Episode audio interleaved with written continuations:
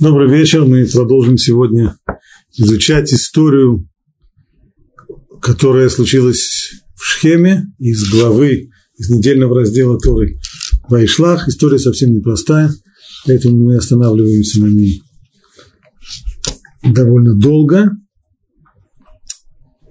Сегодня мы поговорим о об определенном аспекте уж совсем непростом этой истории. Но для начала просто вспомнить текст, который мы уже зачитывали и обсуждали. Для того, чтобы обсудить сегодня эти новые аспекты, нужно его заново повторить. Итак, вышла Дина, дочь Леи, которая она родила Якову, посмотреть на дочерей той страны. Эта экскурсия в город Шхем закончилась плохо. И увидел ее Шхем, сын Хамора, Хивица, князя той земли, и взял ее и лег с ней, и изнасиловал ее. Так Шхем, который был сыном князя той земли, а звали его, самого князя, Хамор, он изнасиловал Дину. И прилепилась душа его к Дине, дочери Якова, и он полюбил девицу, и говорил он к сердцу девицы, и сказал Шхем Хамору своему отцу, говоря, возьми мне эту девушку в жены. Вот так получилось, что после изнасилования он вдруг решил, что он хочет на ней еще и жениться. А Яков услышал, что он осквернил его дочь Дину, его сыновья были со скотом в поле, и промолчал Яков до их прихода. И вышел Хамор, то есть никакой реакции со стороны Якова не было. И вышел Хамор, отец Шхема, к Якову поговорить с ним, правился на сватовство. Сыновья же Якова пришли с поля, и когда услышали, то огорчились мужи, и возгорелся их гнев, потому что он сделал мерзость с Израилем, лежав с дочерью Якова, и так не делают. Хамор передает то, что его сын хочет взять Дину себе в жену, обещает самое большое, самый большой выкуп, все, что от него только потребует. Яков молчит, а вместо него начинают говорить сыновья, братья Дины. И отвечали сыновья Якова Шхему и Хамору, отцу его, с лукавством – и говорили так потому, что он обесчестил Дину, их сестру. То есть почему они нашли, каким образом они нашли разрешение так вот лукавить? Тем, что он обесчестил их сестру. И сказали им, мы не можем это сделать, выдать нашу сестру за человека, у которого крайняя плоть. Ибо это срам для нас. Вот только при одном условии – они согласны будут на это сватовство, если Шхем и не только Шхем жених, но и все жители этого города, все жители города Шхема согласятся сделать обрезание. Казалось бы, можно было ожидать отказа, наиболее ожидаемая реакция на подобного рода предложение. Но вместо этого говорит Тора, что Шхем и его отец поспешили в свой город и начали уговаривать жителей принять это предложение. И пришли Хамур и Шхем, его сын, к воротам своего города и говорили тем людям, людям своего города и сказали, вот эти люди, они мирны с нами, пусть они селятся на земле и промышляют на ней, Земля живет пространно перед, перед нами, то есть они нас не ущемят ни в чем. Э, земли полно, э, хватит всем места. Дочерей их будем брать себе в жены, наших дочерей будем выдавать за них. Только теперь после того, как расписана такая идеальная картина экономического процветания, которая постигнет э, жителей Шхема, но одно условие. Какое условие? Вот сделать обрезание. Стада их и имущество снова возвращаются к конфетке, стада их имущества, и весь скот будет нашим. То есть как мы только проднимся с ними, мы завладеем их имуществом. И только согласимся с ними, они поселятся у нас. И снова неожиданность не только что сама не только что сам Шхем, ну еще Шхем можно было как-то объяснить, он настолько ему, настолько страсть ему глаза застилает, что он был готов пойти даже на обрезание, ну и то, что ему удалось уговорить жителей своего города. И так Тора сообщает, и все, кто выходили из городских ворот, подчинились Хамору и его сыну Шкема и обрезали всех мужчин. Все, кто вышел из городских ворот. И было на третий день, когда они болели. Два сына Якова, Яков, два сына Якова, Шимон и Леви, братья Дины, взяли каждый свой меч, безбоязненно вошли в город и перебили всех мужчин. Два сына, Шимон и Леви, братья Дины, все остальные тоже братья Дины, почему Тора подчеркивает здесь, что именно эти два сына братья Дины, объясняет Раши, здесь они проявили здесь свое братство на деле, взявшись за оружие, чтобы отомстить, и взяли каждый свой меч и перебили всех мужчин в Шхеме. А Хамора и Шхема его сына убили мечом и взяли Дину из дома Шхема и вышли. Сыновья Якова прошли по трупам и разграбили город за то, что обесчестили их сестру. То есть разграбили город не для того, чтобы поживиться их э, имуществом, а для того, чтобы устроить действительно такой показательный, устрашительный погром за то, что обесчестили их сестру. Они забрали мелкий и крупный скот, и ослов, и все, что в городе, все, что было на поле, и так далее. Ну, а теперь реакция Якова, который, естественно, не знал о том, что происходит. И сказал Яков Шимону и Леви, вы смутили меня, сделав меня ненавистным для жителей этой страны, для кананеев и перезеев, а у меня мало людей, соберутся против меня, поразят меня, истреблен буду я и мой дом.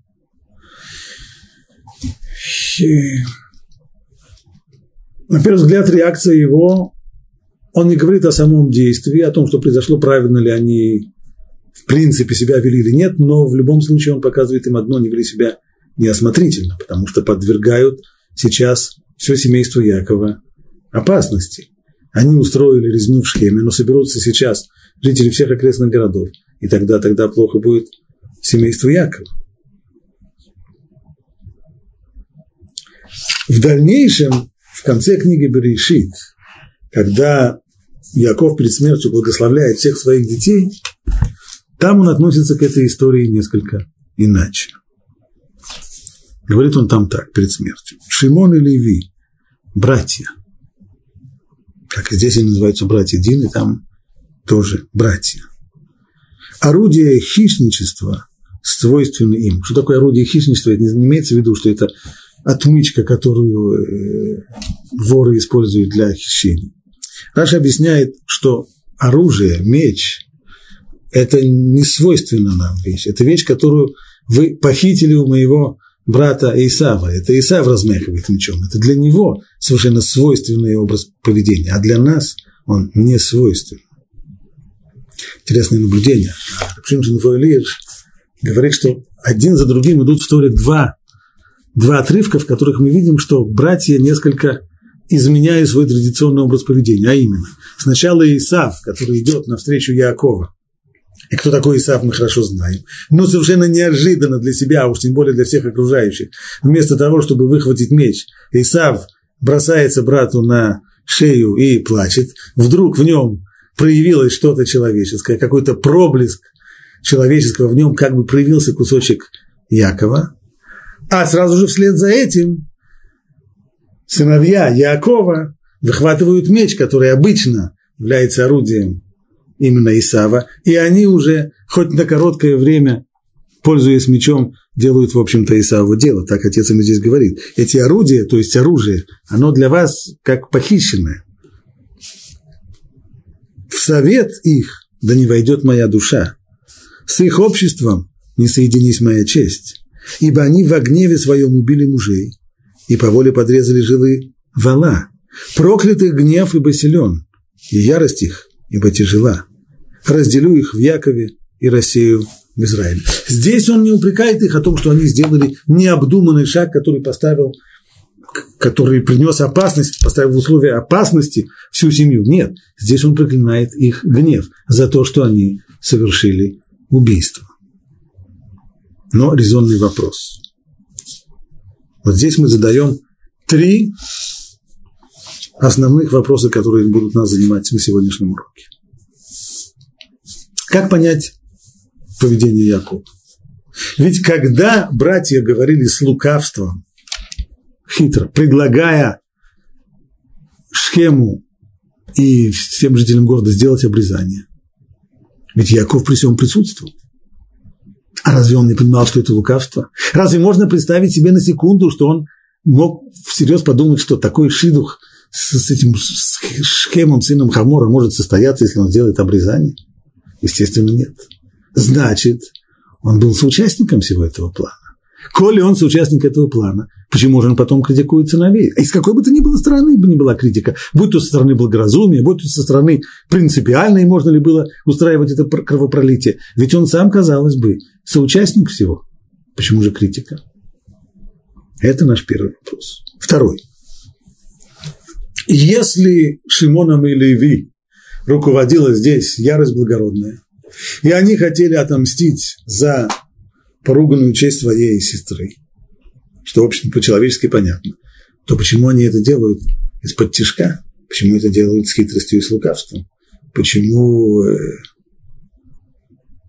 почему не сделать это в открытую? И, наконец, третий вопрос наиболее важный. Почему и на каком основании позволили себе Шимон и Леви пролить кровь в общем-то, ни в чем не повинных людей. У нас нет вопросов, почему они убили Шхема. Человек, который изнасиловал девушку, безусловно, для такого мерзавца других предложений у нас нет. Ну а в чем виноваты все остальные жители города? Никто, никто из них Дину не трогал. Никто из них не был насильником. Как же понять, быть может, мы понимаем этот вопрос в контексте того, что прочитали в конце книги Берешит, то, что Яков в конечном итоге проклинает гнев своих сыновей. Ну, хорошо, он не согласился с этим кровопролитием. Но каким образом сыновья Якова нашли какое-нибудь оправдание своим действиям? На основе чего они так поступили? Вот три вопроса. Как понять поведение Якова?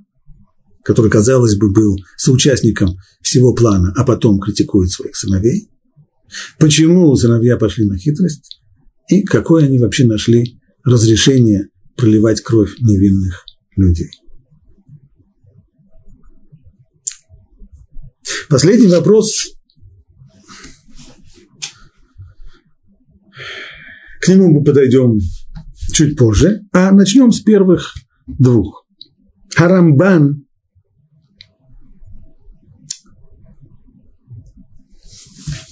пишет следующее. Яков действительно был э, свидетелем, и он, может быть, не соучастником, но он слышал все, что сыновья его предлагали, и он при этом помолчал. По одной простой причине, потому что первоначальный план, и это был план всех братьев, не только Шимона и Леви, а первоначальный план стоял вот в чем. Поставить требования, невыполнимые заранее. И это действительно, пожалуй, самое-самое невыполнимое требование, которое могло только прийти в тот момент, когда пришел Шхем и предлагает ему вот это вот сватовство, предлагает себя в качестве жениха, это было бы сказать, э, нужно сделать гию. И вполне, вполне можно было ждать, что он скажет, знаете что, гию, большое спасибо, девочка хорошая, но э, в следующий раз. Вполне можно было на это рассчитывать, даже если такого не произойдет. И он скажет, да, я готов то, скорее всего, жители города не согласятся. Но даже если они согласятся, после того, как они сделают обрезание, они будут в состоянии с точки зрения медицинской не самым лучшим, и тогда можно будет без сопротивления войти в город и силой освободить сестру, при этом не проливая крови. До сих пор вот это, этот план Яков, безусловно, понял, о чем идет речь, он понял, куда куда ведут мысли его сыновей, и ничего против этого не имел. Он, хотя не участвовал, стоял и молчал, не участвовал во всем этом, во всем этом разговоре, но, безусловно, понял и не, не противодействовал.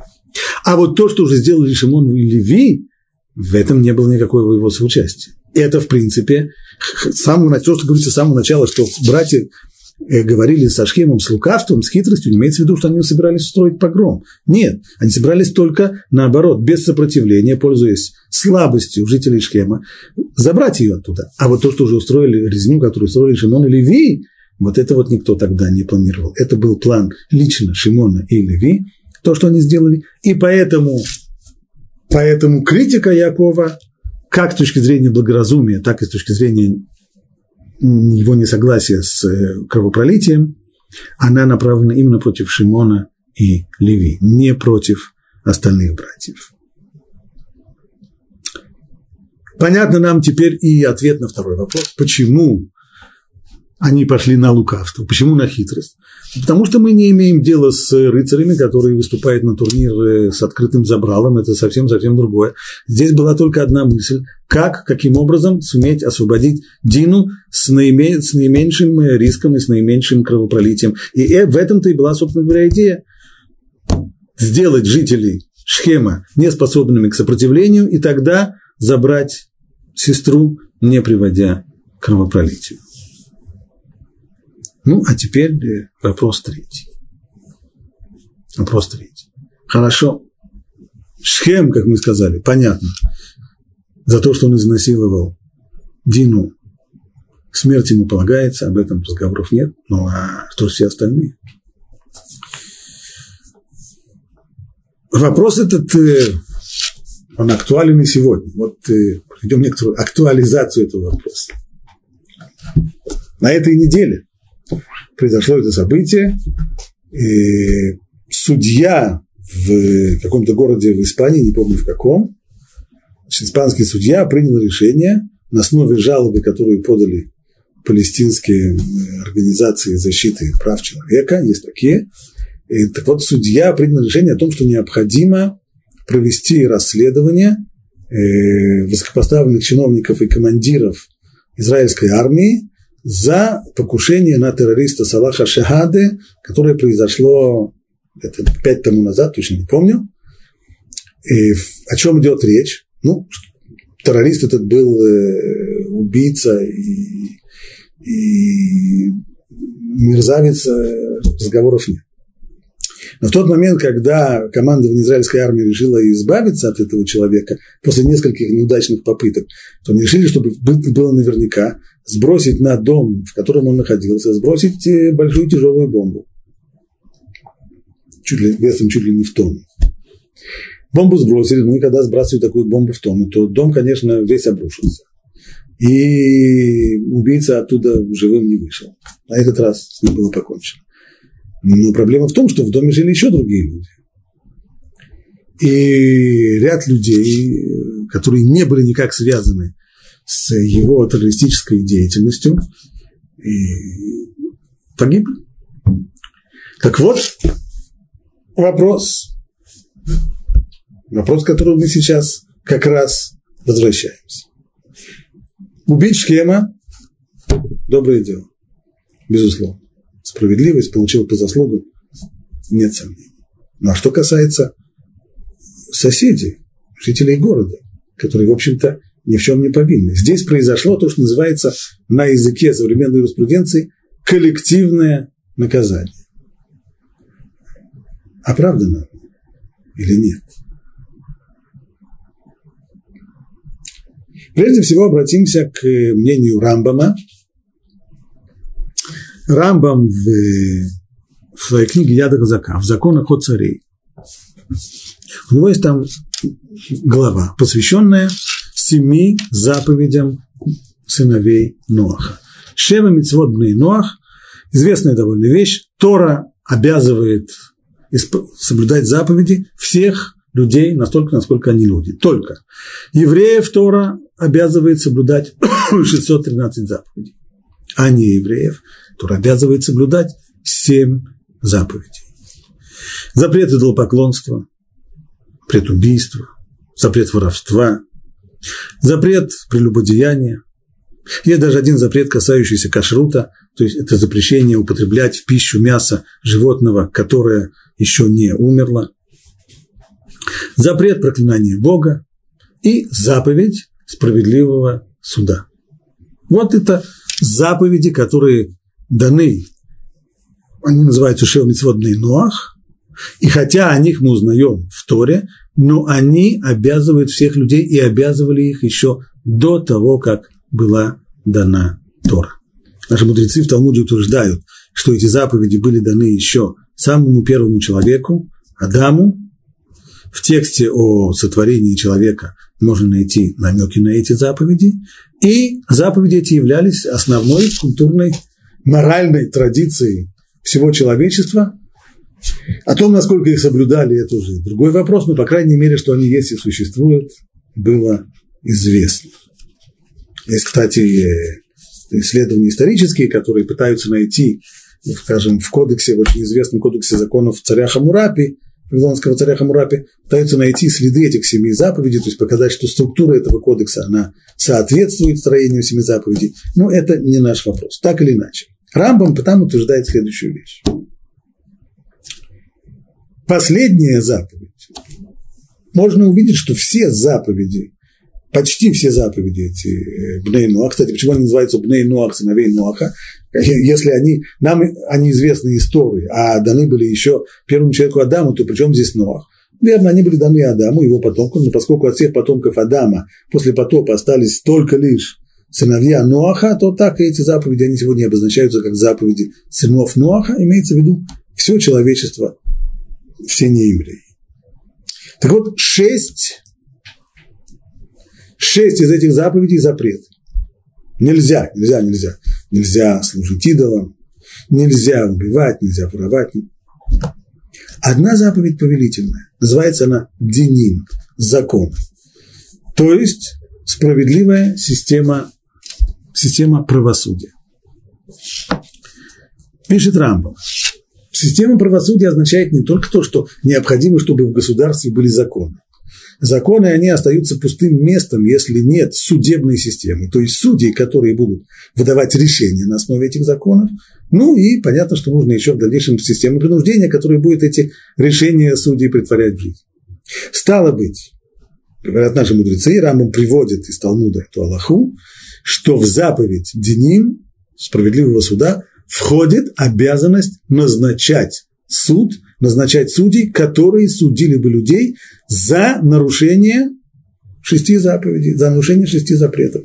То есть, чтобы были меры и принуждения, и пресечения, необходимые для соблюдения этой вот, этого минимального набора заповедей, которые, в общем-то, определяют, что означает быть человеком.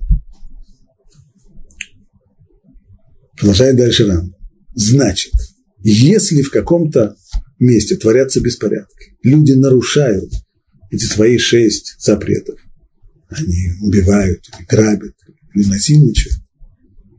То остальное население вокруг обязано пресечь это, то есть обязано назначить судей, которые преступников осудят и позаботиться о том, чтобы,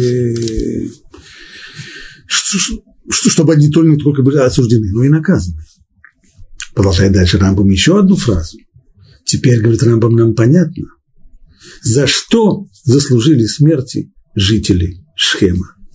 Ведь каждое из нарушений семи заповедей Ноаха, эти заповеди, они очень строгие. Чем они строгие? Они строги своими санкциями. По закону Торы нарушение любой из этих заповедей влечет лишь только одно наказание – смерть. Нету ни, ни, ни сроков отсидки в тюрьме, ни, ни, ни штрафов. Наказание оно одно – смерть. Если так, говорит Рамбо, то это означает, что жители Шхема, которые не нашли в себе мужества, осудить своего принца, то есть усадить судей, назначить судей, которые проведут такой вот трибунал и осудят своего собственного принца за изнасилование, если они не выполнили этой заповеди, то поскольку наказание за невыполнение заповедей, любой из семи заповедей сынов Ноха – это смерть, стало быть, они заслужили смерти. Если так, если так, то же получается, что Шимон и Леви не проливали невинную кровь. Вовсе нет. Они пролили кровь людей, которые, в принципе, Торой приговорены к смерти. За что? За то, что они не осудили своего принца. Вот так вот. Ни больше и не меньше. Понятно, на первый взгляд, кажется, немножко ну, как-то так, подчиненные, подданные государства, они несут ответственность за то, что они не наказывают своего царя или своего принца за его беспредел, за его, за его преступление. Так где же это видно, где же это слыхано в истории, чтобы, чтобы подданные осуждали царя за аморальное поведение. Да, это, конечно, это почти было неслыхано. Там и сям все-таки в истории подобные вещи бывали. Бывали бунты, революции и так далее. В принципе, вещи возможные. Но так или иначе, моральную ответственность люди, пусть они подчиненные, пусть они подданные, но моральную ответственность люди несут за то, что они не наказали своего властелина, своего господина за его преступление. Должны были его наказать. Получается, если мы переводим э, логику Рамбова на тот самый актуальный вопрос, который привели в качестве иллюстрации, значит, выходит так, что ведь не только же речь идет здесь об изнасиловании, но и убийство, оно тоже запрещено всем сынам Ноаха, в том числе и э, нашим двоюродным братьям-арабам. Они не меньше сыны Ноаха, чем все остальные, и убивать им нельзя тоже. Стало быть, получается так, если в доме живет э, какой-нибудь террорист, профессиональный убийца, то его соседи, они знают, что он не, не продавец газированной воды, не, знают, чем он занимается. Если так, то они по Рамбаму, тем, что они его не осудили, тем, что они не назначили судей, чтобы его осудить, они тем самым несут ответственность за свои действия, и тем самым они совершают смертный грех, и тем самым они вообще сами приговорены к смертной казни. Стало быть, в данном случае то, что они попали под эту бомбу, сюда не попали невинные люди, по Рамбаму весь ужас от гибели невинных людей здесь ни при чем. Его нужно, эти, э, его нужно применить к другим ситуациям. Здесь речь не идет о невинных людях. Они люди виновные, виновные в том, что своего соседа, своего господина, своего повелителя, своего командира не осудили за преступление. Так пишет Рамбов. Теперь мы посмотрим мнение другого крупнейшего авторитета Рамбана. На первый взгляд он почти ни в чем не согласился с Рамбамом, и сейчас мы ознакомимся прежде всего с его возражениями, с его вопросами, с кушиот, которые он задает. Первое. Если Рамбам действительно прав, и Шимон и Леви выполнили мецву, то есть они что они здесь делали? Они убили людей, которые, в общем-то, приговорены Торой к смерти. То есть а проведение смертного приговора в исполнении – это мецва, почетное дело. Тогда почему же их отец Яков критикует их за это? Если здесь такая мецва была, если здесь было такое богоугодное дело, убить жителей Шхема за то, что они не осудили своего принца, тогда Яков должен был бы, по идее, как отец семейства, как их наставник, учитель, он должен был бы возглавить здесь весь этот налет на город Шхем. А он не только что не возглавил, он не присоединился, не только что не присоединился, он их еще критиковал, критиковал дважды. И за отсутствие благоразумия сразу после того события, и потом перед смертью за само кровопролитие. Если это заповедь, ну еще по поводу благоразумия, можно сказать, иногда бывает действительно ситуация, в которой заповедь, она может быть заповедь, но неблагоразумно сейчас ее исполнять. Но в конце жизни за что он их критикует? За то, что они пролили кровь, они выполнили мецву. Странно. Это первое возражение Рамбана против объяснения Рамбана. Еще одно возражение. Возражение уже аллахическое, не, не по тексту, а аллахическое. Итак, Рамбам утверждает, что содержание заповеди Дени, правосудия, в том, чтобы назначать судей. Говорит Рамбан как-то так. Я всегда считал по-другому. Так как я понимаю, заповедь правосудия означает, что народы мира должны иметь, ну, я, может быть, читаю его, просто цитату из него не говорит, а своими словами, по моему мнению, обязанность установить справедливые законы, упомянутые среди семи заповедей сынов Ноаха, аж не только в том, чтобы назначать судей в каждом округе. Ведь им, то есть сынам Ноаха, даны законы кражи и обмана. То есть каким образом, как устраивать отношения между людьми в случаях кражи, обмана, грабежа, законы платы наемному рабочему, законы, то есть все законы, которые регулируют отношения между работодателем и рабочим, законы об изнасиловании, о соблазнении, законы о материальных и телесных ущербах, законы кредитора и должника, законы о покупке и продаже и подобное, наподобие тех законов, которые заповеданы Израилю. Все эти законы, они есть в Торе. Для евреев они же должны быть оформлены и в любом, в любой юридической системе любого человеческого общества. Есть известный спор более поздних комментаторов, что имеется в виду.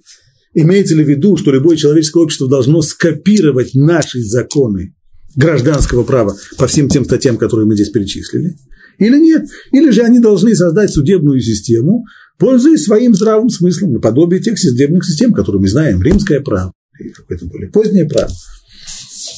Это уже спор, который к нам не относится. Но в любом случае, прежде всего, содержанием заповедей законов является не назначение судей, то, которое по утверждению Рамбама не выполнили, нарушили жители Шхема. А содержание этой заповеди прежде всего, в первую очередь, и, и, и прежде всего, это именно сами законы, создать систему законов и соблюдать их, тех законов, которые регулируют материальные и имущественные отношения между людьми. Понятно, что в эту заповедь в качестве э, сказать, ветви от этой заповеди есть еще необходимость назначить судьи, которые будут выносить решения по этим самым вопросам. Да, но это не главное содержание. И, наконец, что самое важное, говорит Рамбан, можно себе представить, что действительно наказание, санкция за нарушение заповедей семи, семи заповедей сыновей Ноаха – это смерть, смертная казнь. Но это, скорее всего, касается только нарушения запретов, когда человек действует активно, делает активные действия, нарушая запрет. Но ведь здесь Рамбам обвиняет жителей Шхема в том, что они не выполнили повелительную заповедь назначить судьи, который назначить трибунал, который осудил бы принца Шхема. А где это видно, где это слыхано, чтобы за невыполнение повелительной заповеди было бы наказание, а уж тем более смертная казнь. Вроде как не слышали мы по такие вещи. Может быть, наказание за нарушение, но, казалось бы, нет наказания подобного рода за невыполнение. Это дополнительные претензии, претензии Рамбана. И, наконец, еще одна, последняя. Да и вообще, говорит Рамбан, для того, чтобы пришить дело э, жителям Шхема, нужно искать то, что они, обвинять их а ни в чем не а в том, что они не созвали трибунал для того, чтобы осудить своего принца. То можно было им э, пришить дело куда проще. Они ведь жители Шхема, все идолопоклонники. Других, других-то народов тогда не было. Не идолопоклонниками были только евреи. Сегодня есть народы, которых можно судить, мусульмане, они идолопоклонники, э, какие-то ну и тогда-то они были идолопоклонниками, а запрет идолопоклонства первый среди семи заповедей сынов Ноаха. Значит, а если наказание за идолопоклонство, безусловно, смертная казнь, так они все смертники. Зачем нужно было обвинять их, искать какие-то статьи обвинения в том, что они, видите ли, не создали трибуналы для того, чтобы осудить своего принца? Да, они все смертники, потому что они все идолопоклонники. Да, с другой стороны, если так, вопрос обратный. Э, это что значит? Как только человек видит э, идолопоклонника, он тут же должен э, достать какой-нибудь нож и тут же его прирезать? Конечно, нет. Конечно, нет. Почему? Это верно, что они смертники, но это не наше дело. Это не забота сынов Якова заниматься вот наведением справедливости среди сынов Бней Нуах. Тора провозглашает, что человек, который так делает, человек, идолопоклонник, он действительно человек, который совершает смертный грех. Смертный грех. Жизнь его действительно ничего не стоит. Но не наше это дело заниматься его наказанием. Он не находится в нашей юрисдикции. Уже внутри своего народа они должны действительно позаботиться, чтобы не было, чтобы не было поклонства, чтобы не было убийства, чтобы не было воровства, чтобы не было, чтобы не было сексуальных нарушений, насилия и так далее. Конечно. Но не дело сынов Якова заниматься их воспитанием, их, их наказанием. Исходя из всего этого, вот три-четыре вопроса тяжелых, которые задает Рамбан, атакуя версию Рамбама. Чтобы лучше понять, в чем, собственно говоря, состоит спор между Рамбамом и Рамбаном, обратимся к более поздним авторитетам, которые разбирают этот вопрос, Пожалуй, наиболее лаконичные и точные объяснения находятся в респонсе Хатам Суфера, равина Братиславы в XIX веке. У него есть очень интересный респонс, в котором он обсуждает правомочность дачи взятки должностному лицу, не еврею, э, или, например, судье, как быть, э, имеет ли право еврей по Торе давать взятку нееврей, нееврейскому судье для того, чтобы тот э, смягчил свое отношение к ним.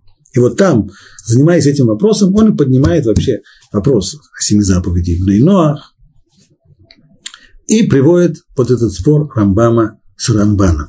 Понять, как его понять. На первый взгляд, возражения Рамбана очень и очень сильные. Казалось бы, просто невероятно сильные. Что может Рамбам на них ответить? И в чем, собственно говоря, зерно спора между ними? Зерно спора, Хатам Суфер объясняет следующим образом. Оно в том, как в их интерпретации вот этой вот последней, седьмой заповеди сынов Ноаха, который называется Деним, справедливые законы. Так, по мнению Рамбана, по мнению Рамбана, начнем с Рамбана, это первое мнение, все то, что перечислил Роман, то есть вопросы о взаимоотношениях должника и кредитора, вопросы о материальных и телесных ущербах, вопросы о, о краже, о, об ограблении, об отношениях между рабочим и работодателем, все это масса-масса вопросов, они все не входят в заповедь справедливых суд, суда, а они входят в другую заповедь, ведь есть же запрет воровства. Воровство – это не значит – э, ходить по, по квартирам. Воровство – это не значит быть карманником или грабить банки только. Нет, любое присвоение себе чужого имущества, оно входит, оно входит сюда. То есть, предположим, человек, который нанес материальный ущерб другому человеку, например, побил его машину и не платит за это, он ворует. Человек, который э, одолжил деньги и не возвращает их, он ворует. Человек, который э, продал негодный товар и отказывается возвращать за него деньги, он тоже ворует. Все это воровство. Стало быть, все вот эти вопросы гражданского права, они целиком и полностью, по мнению Рамбама, входят в заповедь Гезель, запрет воровства. А на что же тогда еще существует заповедь справедливого законодательства? А она имеет в виду не столько законодательство, сколько справедливую судебную систему, то есть назначение судей, которые бы судили людей и наказывали грешников и преступников и наводили бы в обществе порядок. Стало быть, и поскольку все семь заповедей, как мы сказали, санкция за них может быть только одна – это смерть, стало быть, жители города Шхема, по мнению Рамбама, не выполнив эту заповедь, заслужили смерти. Рамбан считает не так. Он тоже согласен, что нарушение любой из семи заповедей сынов Ноаха влечет за собой смертный приговор. Это да, конечно. Но все вот эти вопросы, которые он перечислил, то есть все статьи гражданского права, они входят не в заповедь воровства. То есть воровство понимается так, как мы понимаем слово воровство, а именно когда человек, не знаю, вор-карманник залезает в, в, в, в карман человека, вытаскивает оттуда бумажник, вот это называется воровство. Или люди, которые взламывают квартиру. Э, э, вот это воровство. А в тот момент, когда работодатель не выплатил своему рабочему зарплату, удерживает ее и не платит ее вовремя, это не воровство. Эти вещи входят в заповедь Деним, то есть заповедь справедливых законов. Это ее основное содержание.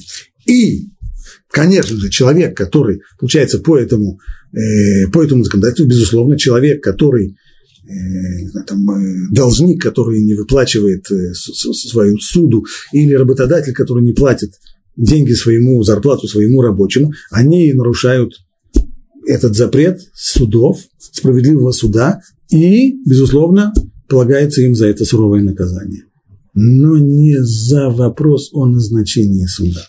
Назначение судей, оно, поскольку, в принципе, человек ничего здесь не делает, он до, они должны были бы назначить трибунал, но они ничего не сделали. То есть за бездействие, считает Рамбан, не может быть наказания, не может быть санкции. Санкция есть только за действие, даже если мы этим действием человек не только нарушает запрет, но даже этим действием он нарушает повелительную заповедь, да, ему полагается наказание. Но за бездействие, за отсутствие действия нет наказания. вопрос, который у нас остается. А как же объяснит Рамбам? Это самый первый вопрос Рамбана. Почему Яков своих, брать, своих сыновей раскритиковал, если они выполнили богоугодное дело? Поэтому Хатам Суфер предлагает еще дополнительное объяснение. И оно вот какое. Не исключено, что и Рамбам, в принципе, согласится, и все, может быть, здесь согласятся, что действительно даже, даже невыполнение повелительной заповеди, оно наказуемо. Но что значит наказуемо? То есть человек, который не выполнил вот эту заповедь справедливого суда, он тоже грешник, он тоже совершил смертный грех. Хотя ничего он активного не сделал, он только вместо того, чтобы он сделал, вместо того, чтобы назначили суд, они ничего этого не сделали. Это тоже смертный грех. Но этот смертный грех не находится в юрисдикции людей. То есть человек, люди, которые, на, которые не выполнили эту заповедь, они не приговариваются судом. А что значит тогда, что это смертный грех? Это их счеты со Всевышним. Бог их накажет. Это не судебные дела. Но но в результате, говорит Рам, Рам, Рамбам, что теперь мы нашли оправдание сынам Якова. Верно, что жители Шхема, может быть, они не, не должны были получить смертный приговор человеческого суда, но они в любом случае смертники. Они в любом случае люди, чья чья жизнь не защищается больше. И если таких смертников, то есть людей, которые по сути своей дела смертники, если их убили сына, сыновья Якова, Шимон и Леви, то мы не можем, мы не можем предъявить им обвинение в убийстве. Почему же тогда Яков их раскритиковал, если так? Если кровь, которую они пролили, не была кровью запрещенной, если это не кровь невинных людей, если это кровь виноватых людей, что он тогда раскритиковал? Но что скритиковал именно с этой стороны, потому что это счеты, человеческая рука здесь не должна вмешиваться. Это счеты их со Всевышним. Они совершили смертный грех, Всевышний с ними разберется. Вы зачем в этом влезали? Зачем вам это нужно было Вот эта позиция Рамбама. Но, как, как я и сказал, позиция эта была целиком и полностью отвергнута Рамбаном вследствие тех возражений, которые он дал, ну, а как сам Рамбан тогда объясняет поведение братьев Шимона и Леви? Объясняет это просто. Они хотели отомстить. Они хотели отомстить и устроили такую вот показательную резню для того, чтобы нагнать страх на всех людей в округе, чтобы больше сыновьями Якова, с семейством Якова, ни у кого, ни, ни у кого не было желания иметь дело. Ставит Рамбан точку. Ну, а где оправдание какое-нибудь? Нету оправдания. В словах Рамбана, по крайней мере, я не нахожу никакого оправдания тому, что они сделали. Рамбан объясняет только их мотивы, мотивы, которые можно понять, но вместе с тем мы видим, что Яков с ними не согласился, в конечном итоге он обвиняет их в пролитии крови, в напрасном пролитии крови безвинных людей, хотя вполне можно понять, почему, что их на это толкнуло. Но по Рамбану, еще раз, по Рамбану не было здесь акта правосудия, в отличие от Рамбама, здесь был акт простого возмездия. И если можно было согласиться с этим возмездием по отношению к самому виновнику, к Шхему, но не к окружающим его лицам. Оправдания действий Шимона и Леви у Рамбана я не вижу. Но вот другие комментаторы стараются найти. Прежде всего, Урахайма Кадуш. И объяснение его достаточно простое. Он говорит, что Шимон и Леви, не, не только остальные братья, но и Шимон и Леви, все, что они собирались сделать, это наказать само, самого виновника всей этой истории, и собирались они убить только Шхема. Но дело в том, что жители Шхема были патриотами и были верноподданными. Они встали на защиту своего господина. И поэтому здесь уже нечего делать. Пришлось для того, чтобы добраться до Шхема, пришлось сначала перебить всех, только потом уже в конце, так, так получается по тексту, что они убили всех жителей, только потом уже убили они и Шхема. То есть, в общем-то, это не было запланировано, но выхода другого не было. Невозможно было добраться, в этом видит, в этом видит Урахайм оправдание, невозможно было добраться до, до виновника.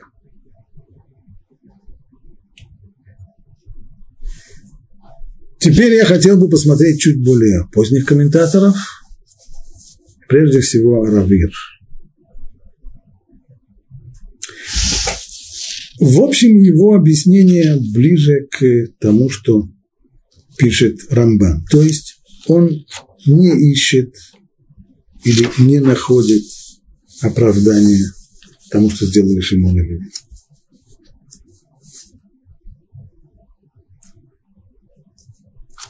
Ну, зачитаю его словами. Если бы Шимон и Леви убили только Шхема и Хамора, их едва ли можно было упрекнуть за это. Но они не пощадили беззащитных и безоружных людей, оказавшихся в их власти. Они разграбили город, заставили всех жителей заплатить за преступление, совершенное их господин. Ну, то, что называется коллективное наказание. Этому не может быть оправдания.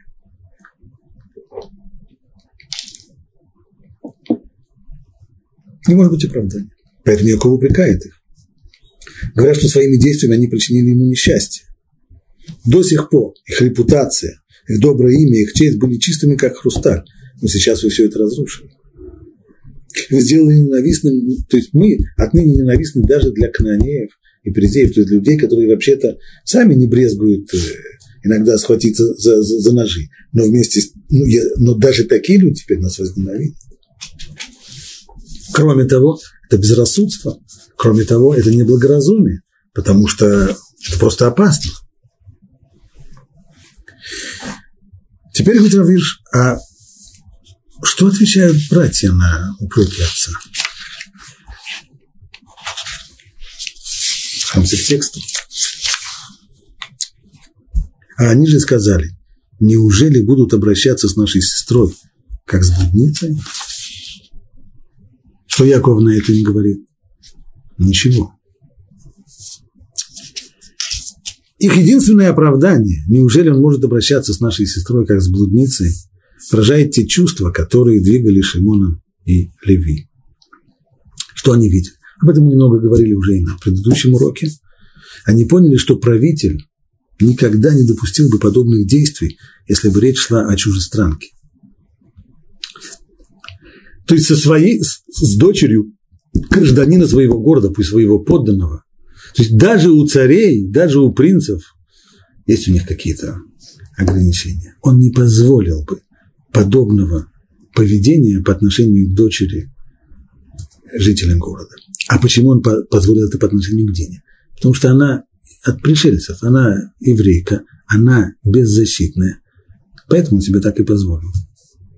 Это заставило Шимона и Леви осознать, что наступают времена, когда даже семья Якова будет вынуждена взять меч, чтобы защищать чистоту и честь. Пока люди на земле будут уважать только право силы, Яков будет вынужден держать меч в руках. Что делать? Желательно было бы, конечно, без этого. Желательно было бы жить в таком мире, в котором людям можно объяснить, что так не делают.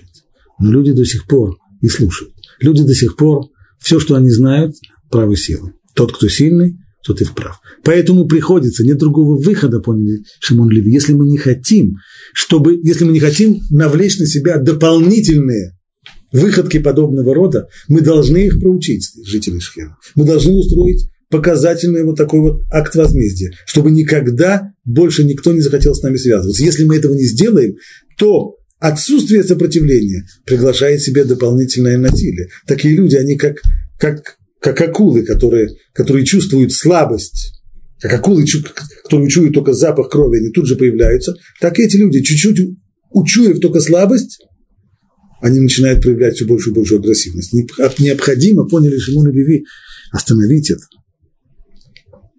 Они хотели заставить других бояться их чтобы впредь никто никогда не смел так с ними поступать. Не будут дочери Якова зависеть от милости других народов.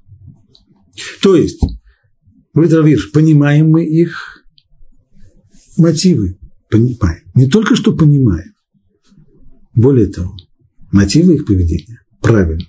Надо было врезать, грубо говоря, надо было. Но, однако, наказывая невинных людей за преступление, совершенное правителем, сыновья Якова зашли слишком далеко. Надо было дать сдачи. Надо было взяться за меч. Совершенно верно. Но поубивать ни в чем не повинных жителей этого города. Вот это было неверно, зашли здесь сыновья, сыновья Якова слишком далеко.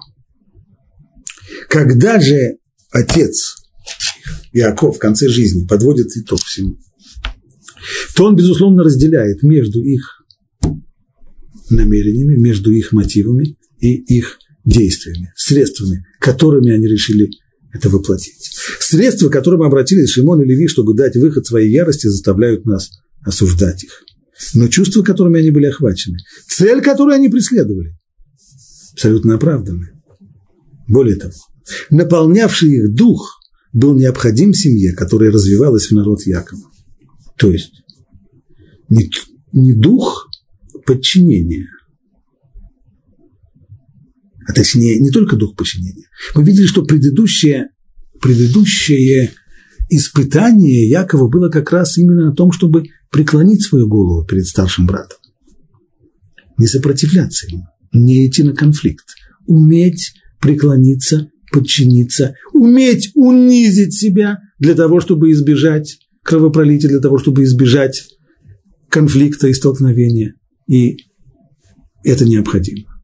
Но в определенных случаях необходимо и другое, а именно дух непримиримости. А он зачем нужен? Ведь ему предстояло вынести самые суровые удары судьбы, самое жестокое унижение.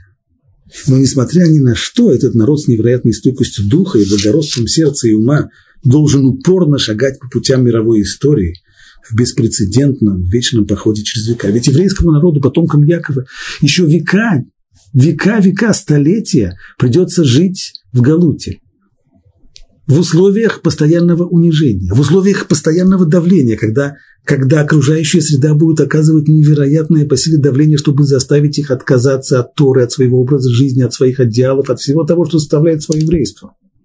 Если бы у нас был только дух подчинения и умение пригнуть голову, в конечном итоге нас бы растоптали. Необходим и дух сопротивления, необходим дух Шимона и Леви дух непримиримости, непримиримой ярости. Мы увидим впоследствии, что престарелый отец даже на смертном одре произносит проклятие неоправданному насилию своих сыновей, пишет Равыш. Но в то же время возносит молитву и благословляет те мотивы и тот дух, которые породили этот поступок.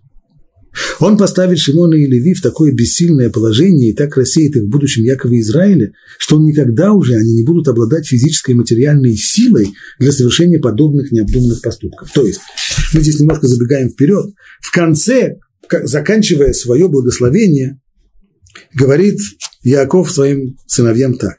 «Разделю их, то есть Ашимоне и Леви, разделю их в Якове и рассею их в Израиле, так, чтобы они не жили вместе, чтобы они не жили компактно». Действительно, эти колена Шимон и Леви не получили, не получили наследие в одном месте, они рассеялись по всему Израилю. В чем здесь дело? Говорит Раввинш, обратите внимание, есть два глагола – разделю и рассею. Когда хотят рассеять, рассеять, чтобы не собирались вместе. Фу, чтобы не было. Как рассеивают врагов, как рассеивают а разделить. Если у меня есть один пирог, и я хочу, чтобы всем досталось по кусочку, то я его разделяю. Я не рассеиваю пироги. Врагов рассеиваю, но не пироги. Значит, означает это вот что. Когда еврейский народ живет, как здесь сказано, в Израиле, в Израиле, то есть еврейский народ живет на своей земле, и он имеет силу, здесь очень опасно, если Шимон и Леви будут жить компактно. Они со своим духом непримиримости они своим духом сопротивления ввяжут нас в конфликты, в которые мы очень не хотели бы оказаться ввязанными. Поэтому в еврейском народе Шимон и Леви не живут вместе. Всевышний их распылил по, по благословению Якова, чтобы они не собирались в кучку больше двух или больше трех. Один был там, один был там, потому что если они соберутся вместе, не дай Бог. Но в Якове то есть в то время, когда еврейский народ окажется в изгнании, лишенный силы, лишенный поддержки, всеми ненавидимый, всеми избиваемый, всеми угнетаемый, там сказано, разделю их в Якове. То есть, чтобы у каждого еврея был хоть кусочек, хоть кусочек этой непримиримой, этой непримиримости, этого нежелания, нежелания и умения не подчиниться для того, чтобы сопротивляться нееврейской среде, которая будет методично и день за днем втаптывать еврея в грязь. Для того, чтобы мог еврей с, с гордостью смотреть в глаза любому своему угнетателю, для того, чтобы не подчинился попыткам отнять у него Тору, для этого всем евреям необходим дух Шимона и Леви. И не случайно, кстати. Когда была ситуация очень тяжелая во времена греческого владычества, когда греки стали заставлять евреев отойти от Торы, кто возглавил? Почти все, тогда почти все подчинились. Да, все склонили голову. Что делать? Ну, переждем как-нибудь, пройдет время, э, царь сдохнет, еще что-нибудь. Но нашлись люди, которые не подчинились. Кто они были? Куаним. Куаним, Матитьяу, его сыновья из колена Леви. Тот самый непримиримый дух Леви. Он и здесь проявился. Мы это увидим еще раз в истории. В Египте, когда было постановление фараона, которое требовало топить всех еврейских мальчиков, и тогда многие евреи решили развестись со своими женами, то есть, опять же, подчиниться, чтобы... Но в конечном итоге нашелся человек, который сделал демонстративный шаг, демонстративно женился, и это снова был человек из колена Леви. Вот эти вот, таким образом, спор этот между Яковом и, с одной стороны, и Шимоном и Леви, спор этот находит свое какое-то движение. С одной стороны, вопрос, который задают Шимон и Леви, что же, будут обращаться с нашей сестрой как со шлюхой, он остается. Он остается. И, безусловно, Яков понимает, никоим образом нельзя, нельзя оставить без, без реакции подобное поведение, иначе мы пропали, иначе нас клюют. Да, надо прореагировать, но, но не так, как сделал это Шимон Леви. Они зашли слишком далеко. И слишком, зашли слишком далеко в своих действиях и в средствах, которые они, которые они предприняли. Но вместе с тем их дух опасный сам по себе. Он опасен, когда у нас есть сила – если мы собрали все вместе, но купили танков и самолетов, не дай бог, что силы типа Шимона и Леви окажутся консолидированными вместе, они нас запутают в таких конфликтах, из которых мы не выберемся. Но когда нам нужно противостоять в изгнании, живя среди народов мира, противостоять их постоянному давлению, там дух Шимона и Леви нам необходим. Здесь мы, пожалуй, э, закончим. И уже окончание главы Ваишлах оставим на следующий урок.